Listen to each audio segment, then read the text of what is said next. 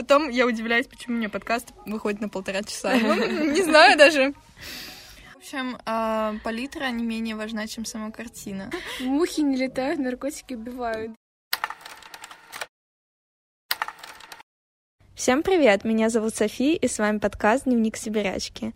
И это история обо мне, месте, откуда я родом, холодной и душевной Сибири, о людях, которые меня окружают и вдохновляют.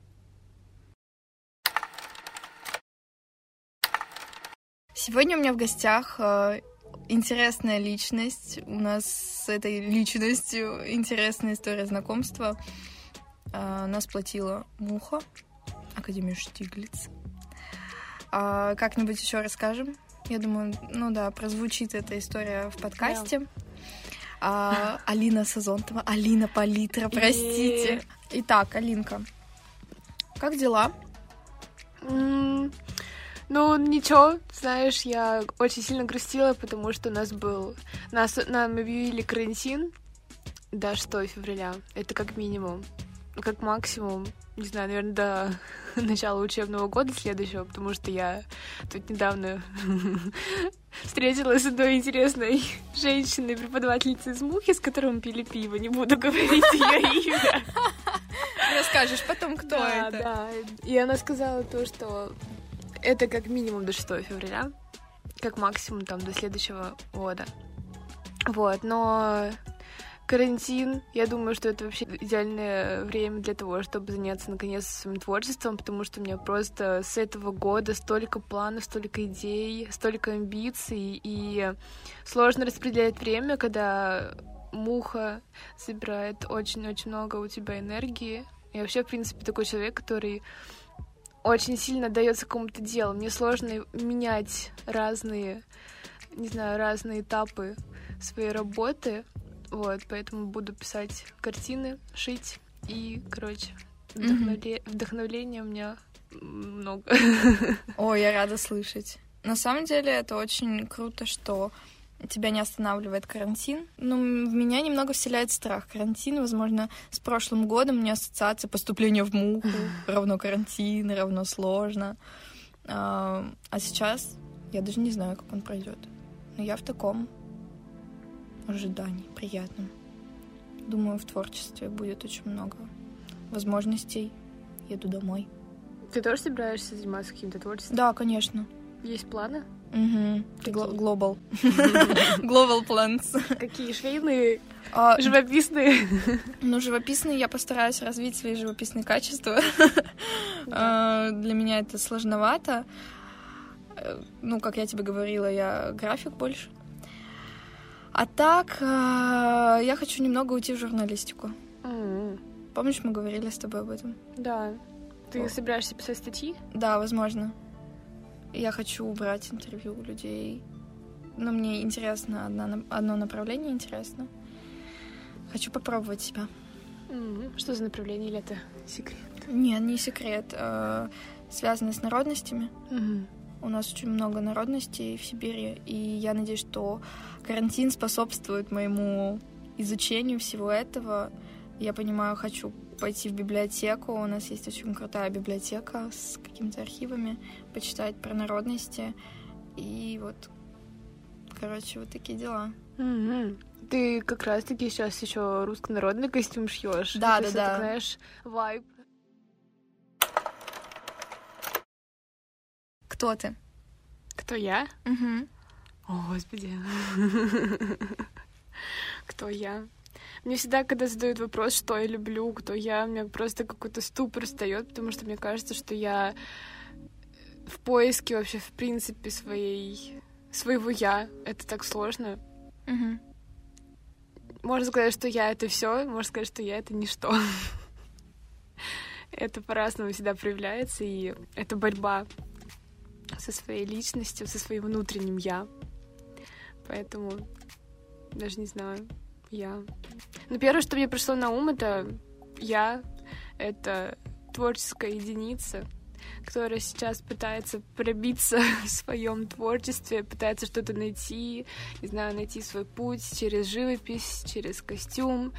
Везде у всех спрашивает, задает какие-то вопросы, ищет ответы, и вот постепенно они открываются, не открывают двери. Это знаешь, как в Библии написано «стучитесь, вам откроют», но я не особо верующий человек, вот, поэтому...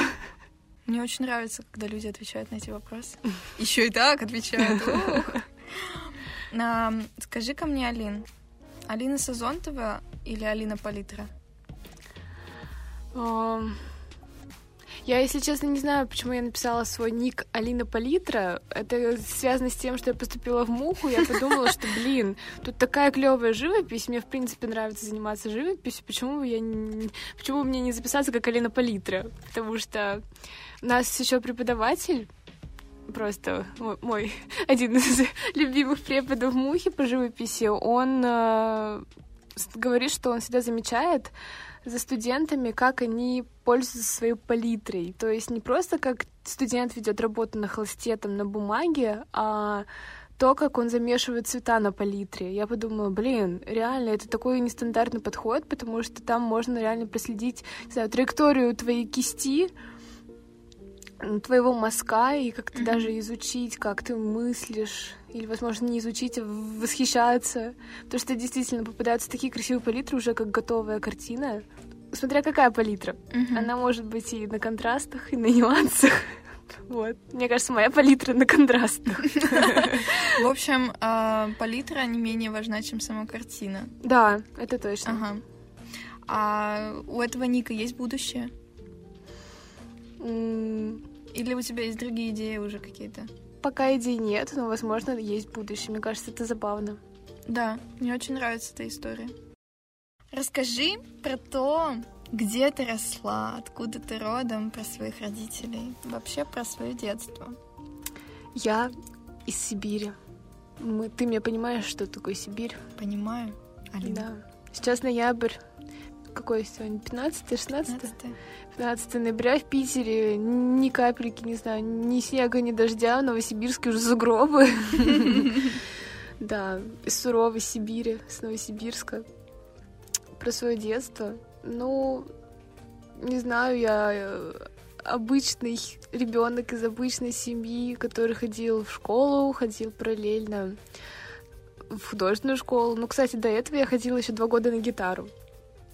У меня было какое-то безумное желание. Вообще, на самом деле, вот в детстве столько разных, не знаю, разных эмоций, разных талантов можно разглядеть в ребенке. Я думаю, что очень важно родителям вовремя их увидеть и направить в нужное русло, потому что, мне кажется, если бы я в детском садике бы пошла в какой-нибудь, там, не знаю, театральный кружок, мне кажется, я могла бы быть актрисой, потому что я помню, что в детстве, в детском садике, там, в начальных классах, я играла там на всяких сценках. У нас была постановка «Колобок», грубо говоря. И я все роли знала наизусть. То есть, когда я там, не знаю, играла одну из главных ролей, там, не знаю, бабку какую-нибудь. И постоянно все мои ребята, они забывали свои слова. И все спрашивали меня, что сказать.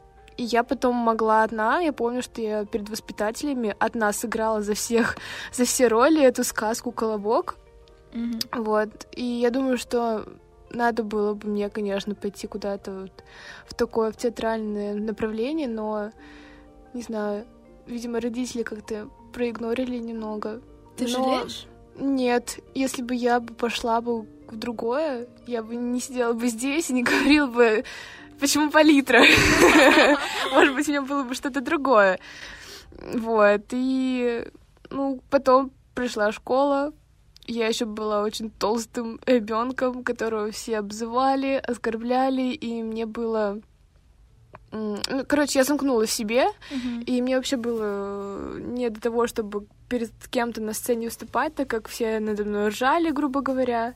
И все, от этого пошли уже комплексы, замкнутость, какая-то необщительность, неразговорчивость, и вот так. Но я только начала ходить в кружки, там, начиная с шестого, седьмого, наверное, класса. Мне вообще всегда казалось, что какого хрена все ходят на разные кружки, там, не знаю, танцами, спортом занимаются, а я ничего не делаю. И я говорю, мам, я хочу быть певицей. Там еще тогда вот, популярная группа была Ранетки. И я думаю, все, я хочу быть такой же, как они. Хочу свой бенд, хочу свою гитару, хочу петь. И, короче, я попала на гитару. Блин, господи, я вспоминаю, как я пришла в эту музыкалку. И там попросили спеть любую песню, которая тебе нравится. Все там какую-то классику пели. Что спела я? Блин, это были ранетки, твою мать. Ранетки. Я помню, что они все см- смотрят на меня, думают, что? Ну, короче, они меня взяли просто первым местом, потому что, видимо, им так понравилось, что, что меня приняли. Это все ранетки. Это все ранетки. Такие А детки. какой это возраст? Так, ну, класс, я думаю, наверное, шестой, седьмой. 12-13 лет. 12-13 лет. Да. Ну, в общем, со временем я поняла, что гитара это не мое. И потом как-то подружка моя со двора, с Новосибирского двора, сказала то, что она ходит в художку и решила позвать меня с собой. Я приехала, походила и поняла, что мне нравится больше, наверное, рисовать, и я бросила музыкалку. Я помню, что мне еще вот этот администратор или кто там, заведующий какая-то говорит, ты что, бросаешь гитару, сюда же такой большой конкурс, так сложно попасть. Я говорю, ну, я хочу быть художницей. Вот так началось мое знакомство с э, живописью, рисунком и вообще всей творческой направленностью. Родители тебя поддерживали как-то в плане художника? Ну, то, что ты пошла в художку, они видели в этом развитие? Или просто, Алин, лишь бы ты куда-нибудь доходила? Кстати, кстати, я забыла очень-очень большой важный период. Э, Это содружество. Я же там делала поделки своими руками. Блин, я представляю, если бы я продолжила бы этим заниматься, я бы сейчас бы лепила кукол из соленого теста.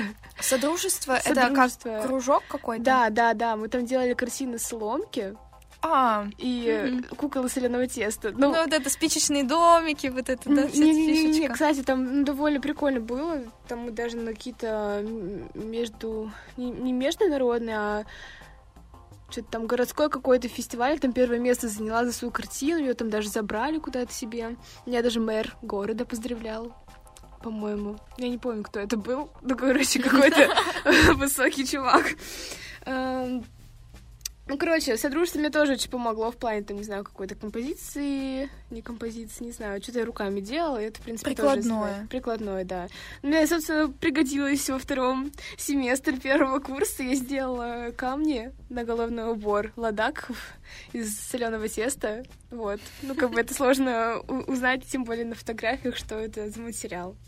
Вот, и так... э, Ну, я не знаю, как папа, но я думаю, что он, возможно, мне этого не говорил, но, конечно, ему нравилось, что я чем-то занимаюсь, потому что было бы странно, что я тупо хожу в школу, и как бы у меня нету каких-то других м, творческих творческих занятий.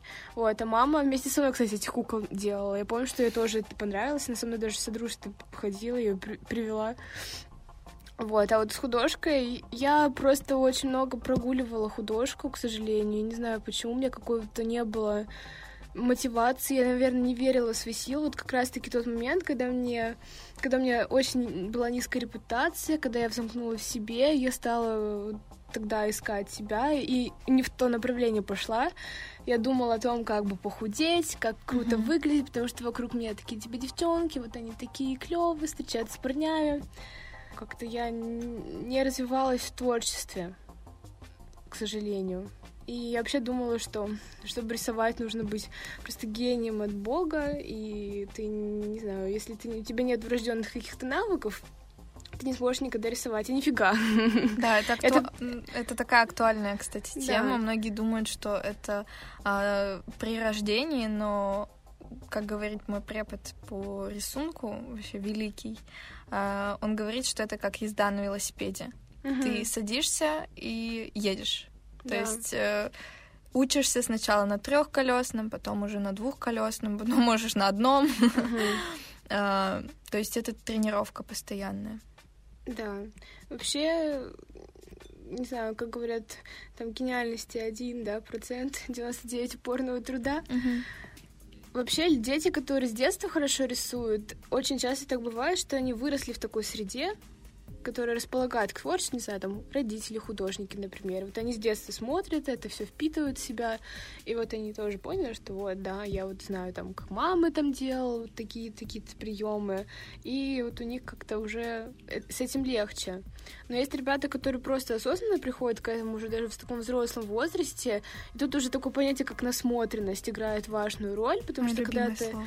да, когда ты смотришь много разных работ, ходишь там, не знаю, в галерее, э, смотришь какие-нибудь, ну, там, показы, да, если мы про моду будем говорить, ты уже понимаешь, что такое вкус. Но тут тоже, наверное, как-то еще от общества зависит, потому что у многие люди, у них тоже есть аудитория, но у них вообще нет вкуса, но они как-то тоже, не знаю, Цепляют чем-то. цепляют, да. Я бы хотела вернуться в твои 12-13 лет. Как на тебя повлиял буллинг? Буллинг, Ты Ой. говоришь, что тебя обзывали, да. ржали. Да, но он во мне выработал, наверное, такую силу воли, потому что это сложно, конечно, справляться с тем, что у тебя столько агрессии. Это было, конечно, тяжело морально, но, как мне говорила мама, забей. Круто, Да. что она так говорила. Мгм. Вообще, когда пришло к тебе понимание того, что ты хочешь выглядеть по-другому и вообще подумать, сменить, так сказать, свои цели, координаты и подумать больше о творчестве, чем о том, как ты выглядишь? М, Ну, то есть у тебя ты, не знаю, там похудела, и потом такая, ага, буду сейчас творчеством заниматься, или ты полностью забила и и сама пошла. Ну, вообще, я просто кардинально поменяла свое мышление, когда в мою жизнь пришла моя сестра. Это было в классе, когда мы стали прям с ней хорошо общаться в конце 10-го, нача- начале 11 наверное, класса. И я как раз потом еще в гости к ней съездила, познакомилась вообще с совершенно другим контингентом. А, Там она живет в Амстердаме, в Нидерландах. Там совершенно другое мышление у людей. И я поняла, что такое интересная творческая жизнь. Она у меня оперная певица, и, соответственно, мышление у нее тоже творческое. И она меня очень вдохновила. И я поняла, что, блин, да, я же, я же тоже могу. Вот, и я стала уже работать над собой и продолжаю это делать очень активно. Мгм. Я очень рада тому, что вот так вот как-то очень резко все поменялось. У меня появился еще один вопрос. Эм,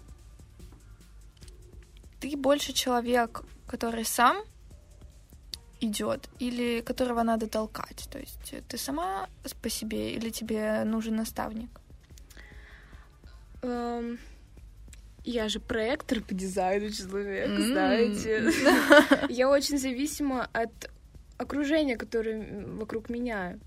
Ну, то есть, если я общаюсь с людьми, которые там, не знаю, вот сходила на вечеринку, где там куча творческих людей, с ними пообщалась, все, у меня заряд, не знаю, вдохновения, я уже этим вечером пишу картину.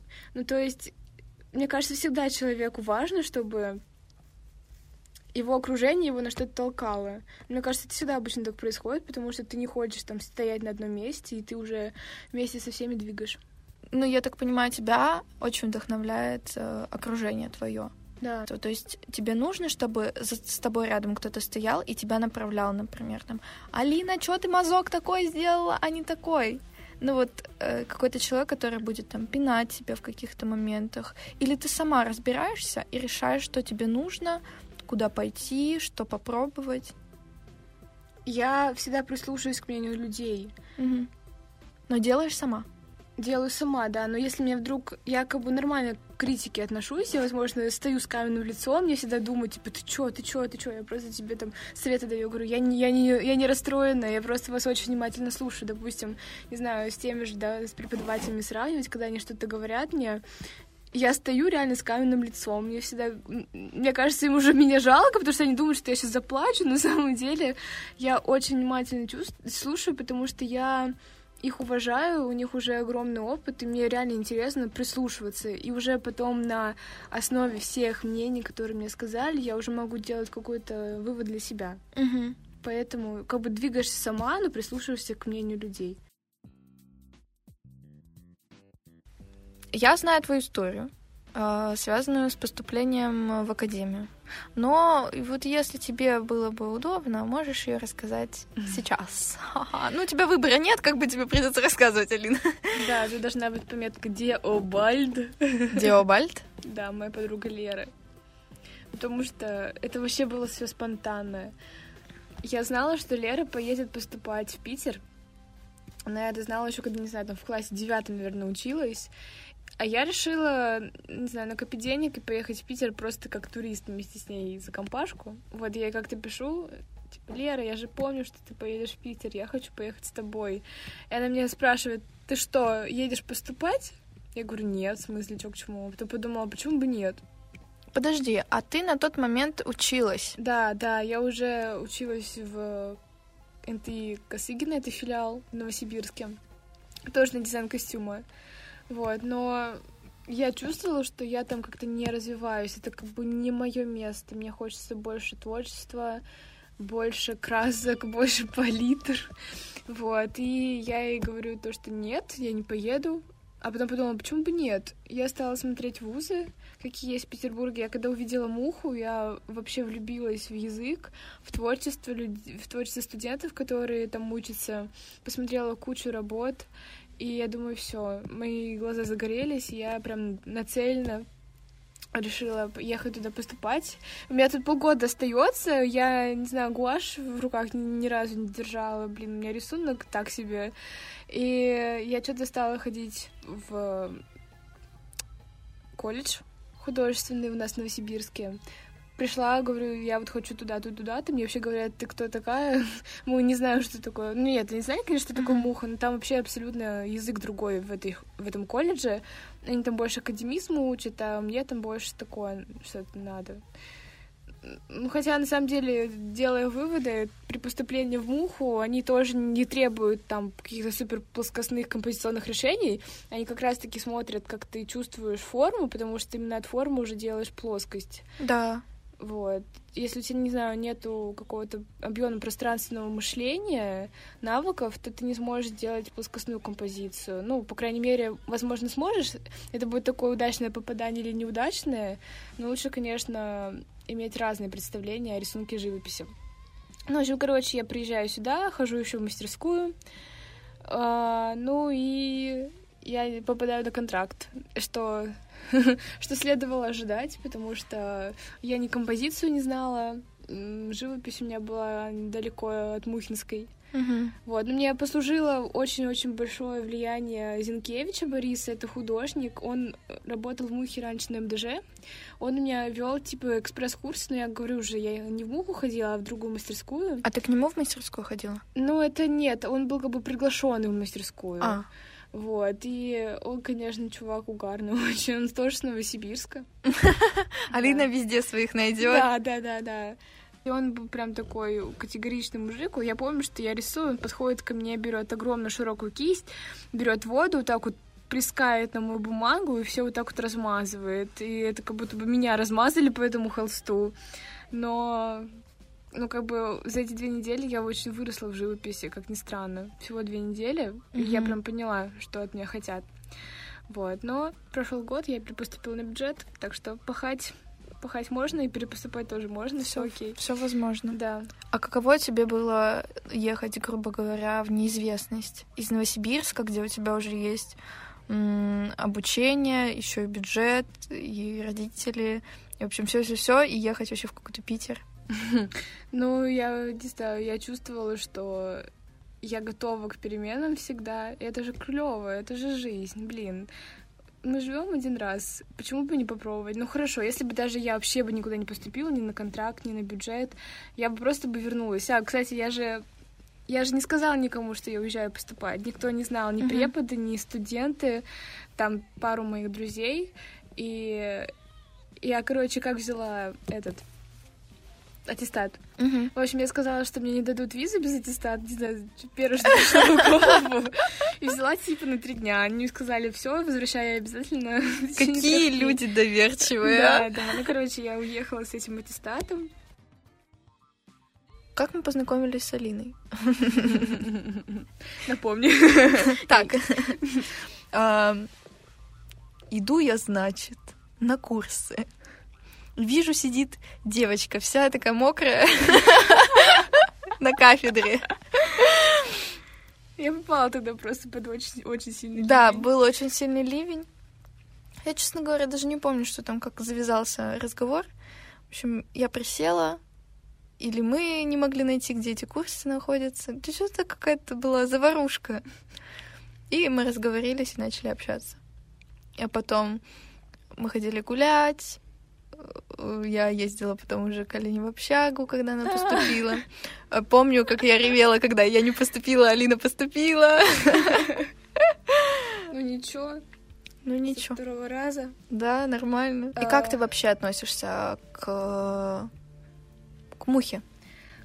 Я могу сказать точно, что муха, что муха, она, она тебя так прокачивает в плане того, что ты понимаешь, что ты можешь все и что ты способен на все, в плане того, что она как-то стирает какие-то страхи, комплексы, потому что когда ты, допустим, берешь кисть, да, пока ты не умеешь там ей управлять, ты боишься делать каждый мазок. Но я просто могу сделать выводы там, э, вспоминая, что я делала полтора там, года назад, что я делаю сейчас. Мне постоянно говорили, что ты боишься, там, не знаю, возьмешь, выкинешь, начнешь новую работу. Я подумала, блин, реально. Ну, в общем, короче, как-то я стала более, не знаю, более Свободный? более свободно управлять и кистью, и своим, в принципе, и словом, не знаю, и движением. Ну, короче, прям реально чувствую, что тебя прокачивает муха и стирает границы. Угу. Вот.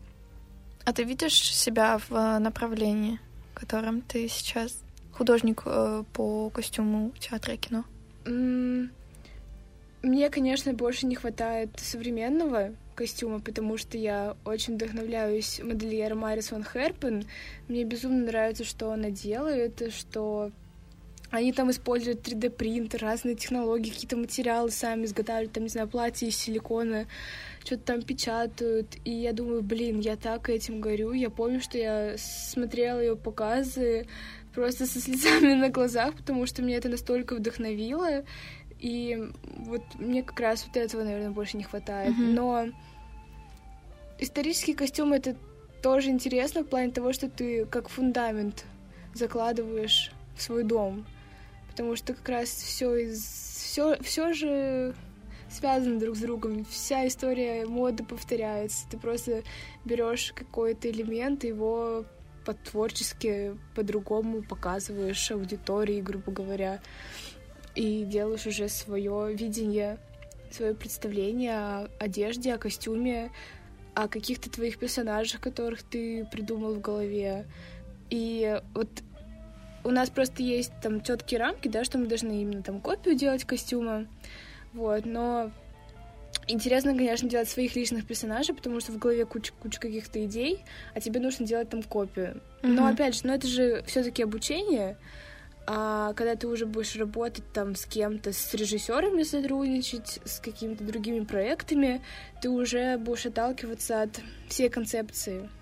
И вот в этом плане работать в кино, вот это круто. Потому что Мгм. ты можешь придумать персонажей, и, не знаю, у тебя будет такое творческое групповое мышление. Интерпретировать, да, в общем. Да. А что для тебя ближе, театр, кино или, может, свои проекты? Ну, я не могу пока об этом говорить, так как я еще не пробовала работать нигде. Так, пока... А хотела бы? себя. Конечно, просто мне кажется, что как раз, когда ты пробуешь, ты чувствуешь, что твое, что не твое. Поэтому говорить, где бы я хотела бы, где, что мне нравится, что не нравится, я пока не могу, Мгм. пока я не попробую. Вот. Мгм. А есть такая фишка, что тебя на что-то вдохновляет Академия? На что-то? Угу. На какой-то проект? Да. В плане чего именно? Ну, вот вообще, не знаю, стены Академии как-то способствуют твоим нейронным связям в мозгу. Да, да, конечно, не только академия, вот опять же, люди, которые там есть, Мгм.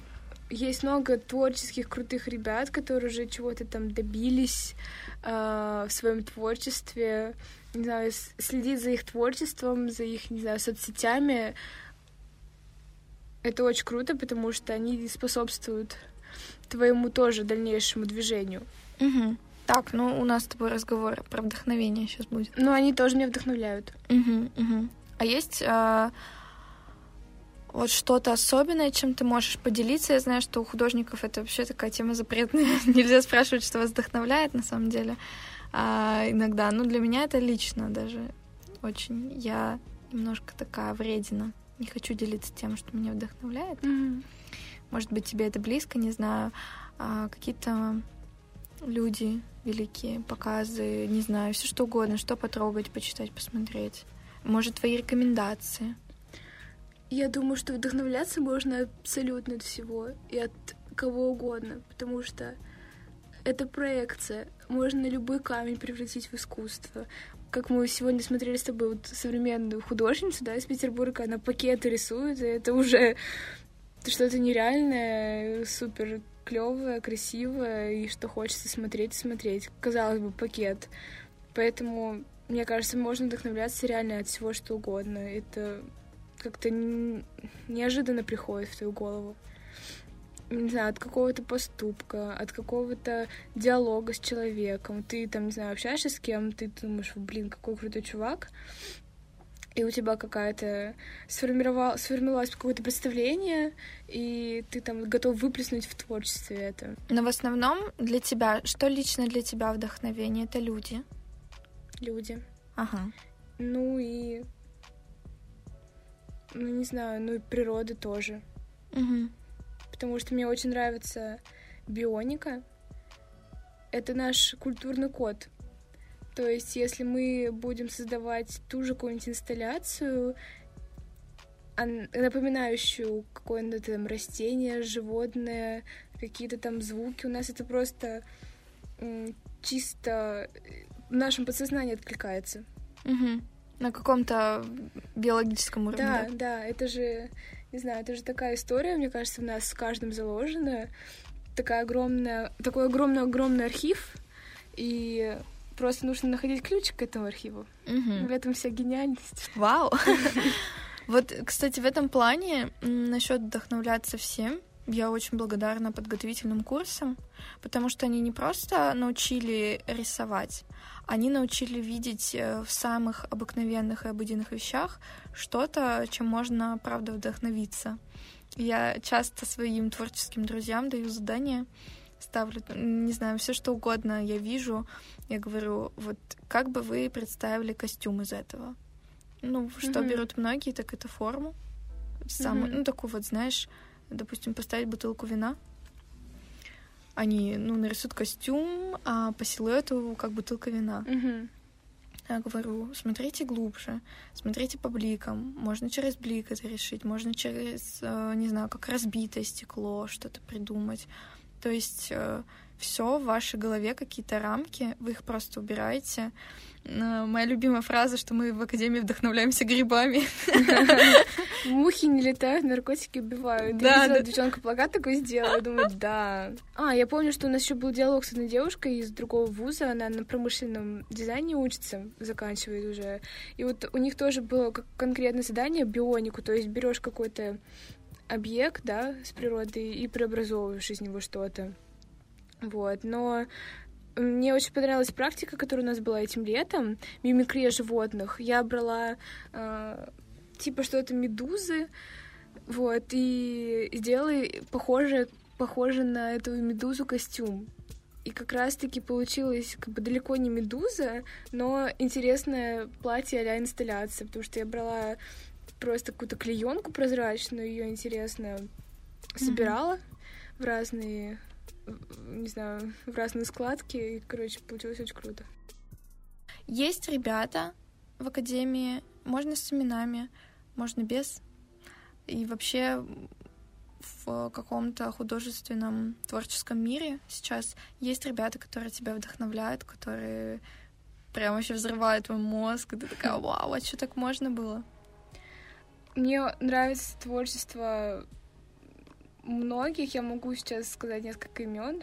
Первый, кто пришел в голову, Алина Утробина. Это девчонка, на фотограф. Мне очень нравится, как она вообще видит через свой объектив мир, как она обрабатывает фотографию. Это реально похоже на... Кто-то там писал ей даже в комментарии, что это похоже на сон. Реально, она как будто бы свои сны э, преобразовывает при помощи фотографии. Мне вообще тема фотографии очень интересна в последнее время. Я смотрю и безумно, безумно восхищаюсь этой девчонкой. Хотя я ее, кстати, в, лично не видела вживую, но через Инстаграм. Потом э, Лиза Брок, это девочка с пятого курса художница по костюму. Я подписана на нее в Инстаграме в прошлом, с прошлого года. Вообще я узнала ее по живописи, когда у нас были обходы на первом, в первом курсе первого семестра. Я ходила по обходам там четвертого курса, и я зашла как раз-таки вот к ним, и я подумала, блин, вау, кто вообще так клево пишет со своим языком, сложными цветами. Вот, нашла в Инстаграме, и костюмы у нее, конечно, шикарные. Я с ней немного пообщалась, и как раз она мне сказала, что живопись ей помогла э, как-то реализовать свои костюм, видение своих костюмов. Вот. Потом... А кто тебя еще вдохновляет? Возможно, это даже, там, не знаю, не художники, а кто-то, какие-то личности интересные. Может, манифесты. Не знаю, кто-то такое сейчас слушает еще книги. Ты имеешь в виду из академии? Нет, вообще. А, вообще? Ну, вот как я говорила, что мне нравится вот Арисон Херпен. Угу ребята с колледжа Святого Мартина. Вообще крутые, конечно, они делают штуки, очень прикольные. Из каких-то нетрадиционных материалов делают костюмы, и я просто кайфую и думаю, что, блин, как раз на карантине хочу что-то попробовать сделать такое из каких-нибудь необычных материалов, какой-нибудь интересный, интересный костюм, не костюм, не знаю, возможно, что-то такое небольшое, но прям есть цель такая глобальная. Это очень круто, что тебя они вдохновляют на создание. Я уже начала говорить э, о том, что когда мы с тобой два года назад познакомились, я как-то не сильно придавала значению Инстаграму и вообще всякой раскрутке Инстаграма. Почему я говорю с тобой об этом? Потому что я не заметила, как у тебя стали появляться снимки, как в 64 Mac, в Knownness и другие аккаунты с такой тематикой. Я просто листала ленту и подумала, ой, как круто, это похоже, там, надо сохранить. А потом я смотрю, это Алина сделала. Я такая, черт, нет. И это в какой-то такой рез... резко очень было, вот этот переход от стандартных фотографий там с Парижа, с Амстердама, mm-hmm просто себяшек каких-то к чему-то глубокому. А, и расскажи свой путь фотографии, потому что я очень советую тебя многим. Да, я правильно сказала? Тебя советую многим, ну да, правильно сказала. Вообще, это Сейчас вспомню свои первые, первые какие-то попытки. Короче, я стала как раз-таки изучать историю кино у нас есть такая пара, на которую мы ходим вместе. Йоу. Йоу. И для меня мир кино, он как-то был чужим, что ли, до того, как я поступила на костюм кино. Я вообще в этой индустрии не разбиралась. Я помню, что мне там преподаватель спросил на первом курсе, кто мой любимый режиссер, а я не знала, что сказать, потому что я вообще как бы очень отдаленно знакома с какими-то э, личностями в плане там, режиссуры, опературы, актеров, не актеров. И я стала этим очень сильно увлекаться, и я стала смотреть кино по-другому, как там проходит съемка, какая там, не знаю, перспектива, какие углы, какие, какой свет. Вот свет, тема света для меня одна из самых любимых. И я решила, что я поняла, что я тоже хочу попробовать сама.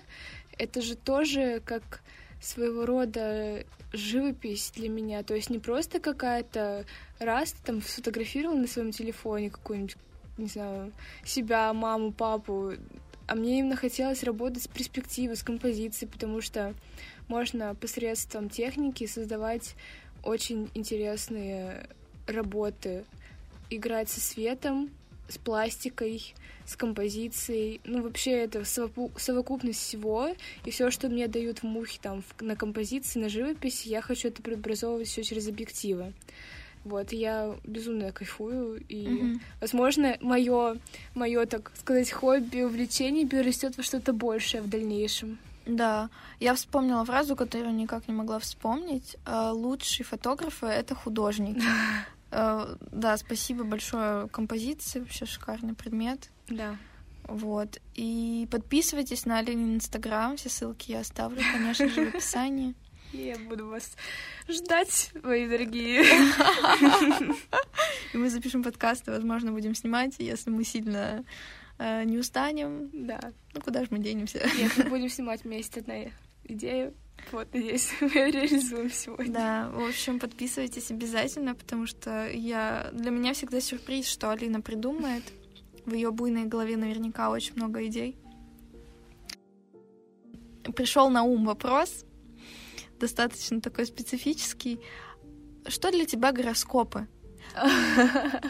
Я думаю, для Алины это вообще не удивление, что я спросила такое, потому что Первое, что Алина спрашивает, это как тебя зовут при знакомстве, а второе, кто ты по, по гороскопу. И то сейчас э, можно, она даже может не спрашивать, потому что она может даже узнать, угадать, кто ты по гороскопу. Да, я, я теперь не спрашиваю, кто ты по гороскопу, я теперь могу так, ты, наверное, там то-то-то-то-то. Да-да-да, в большинстве случаев э, Алина бывает Да, ну вообще это какой-то такой... Э, спрашивать про гороскоп — это подростковый прикол, потому что я помню, когда мы все стали этим что-то с подружками увлекаться, читать, мы стали очень активно спрашивать, кто это по гороскопу. И знаете, это, блин, какая-то болезнь, на которой, если честно, я бы хотела избавиться, потому что...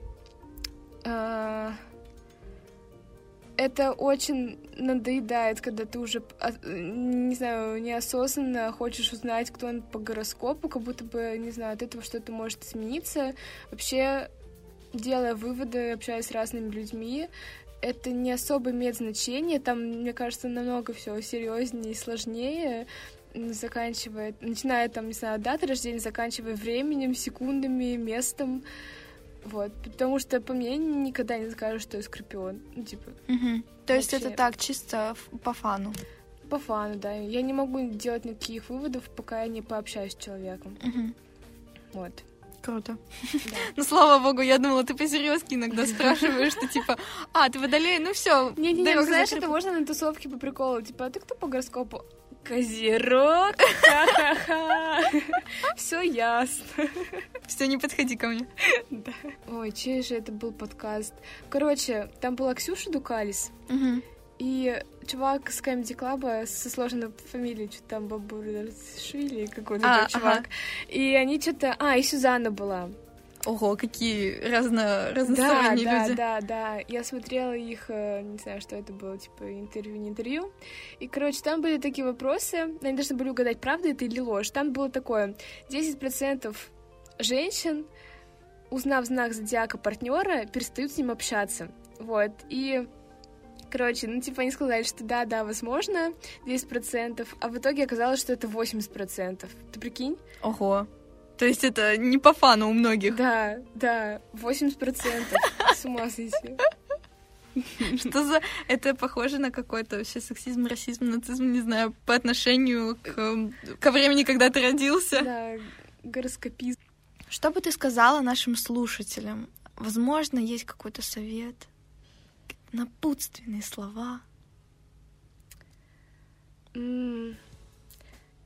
Я бы сказала, наверное, если слушатели примерно нашего возраста, наверное, даже не важно, ну, просто, допустим, в 20 лет у человека возникают какие-то невообразимого огромного масштаба амбиции, и он, знаешь, по крайней мере, я могу по себе судить, по своим друзьям, с кем я общаюсь в последнее время, такое ощущение, как будто ты такой маленький, твое тело, не знаю, такое-такое прям просто вот с крошечку хлебную, если не меньше размером, а твои амбиции, они просто с великую страну, с, не знаю, и они рвутся у тебя из всего тела, ты прям, ты чувствуешь, как твое сердце разрывается, ты хочешь, хочешь уже делать кучу-кучу разных проектов, да, тебе спится плохо по ночам, ты думаешь, что ты ничего не успеваешь. И мой совет это иметь просто свой план, примерно разложить там, не знаю, что ты хочешь делать, и лучше делать одну вещь, но прорабатывая четко, чем два, две с половиной вещи и разрывать себя на куски, потому что есть такая фраза, там, за двумя зайцами погонишь, ни одного не поймаешь. Возможно, в наше время сейчас э, в связи с тем, что у нас темп увеличивается, да, все требуют человека все больше, больше, больше, там развиваться быстрее, быстрее, быстрее. Но обычно вот к 30 годам ребята, которые там пытаются что-то как-то преодолеть все свои желания, могут потерять мечту. Вот поэтому угу. еще самое важное не, не сгореть. Замедлиться. Да. Ну не то, чтобы ты типа сидишь на жопе ровно и ни хрена не делаешь, угу. просто успокоиться, понять точно, что ты хочешь, что ты хочешь иметь к 30 годам, примерно там план раскидать, допустим, если тебе там нужно быть кем-то, работать с кем-то, Э, это как система, теория шести рукопожатий. Связи mm-hmm. тоже очень много, конечно, что решают. Вот, но ты должен как бы решить для себя схему, по которой ты должен идти. Mm-hmm. Хочешь там, не знаю, за границу поехать, сейчас сиди и учи язык. План. Да. Угу. Вот. Спасибо, Алина. Спасибо да, за спасибо этот тебе. прекрасный разговор. Я думаю, у меня еще в гостях будет очень много творческих людей, но вот а, Алина особенно человек моей жизни. Она меня везде продвигала постоянно, чтобы мы точно уже не расстались. Вот, подписывайтесь на Алину, на меня в инстаграмах, везде-везде. Обязательно оставлю ссылки. Спасибо большое, София, моя дорогая, за мой первый в жизни подкаст. Да, пожалуйста. Да очень интересный опыт. Я рада. Все. До новых встреч. До новых встреч. Следующим моим гостем будет очень хороший друг, человек-оркестр, как я его люблю называть. А, поэтому ждите следующих выпусков. Буду бесконечно рада вашим оценкам и комментариям на подкаст. Целую.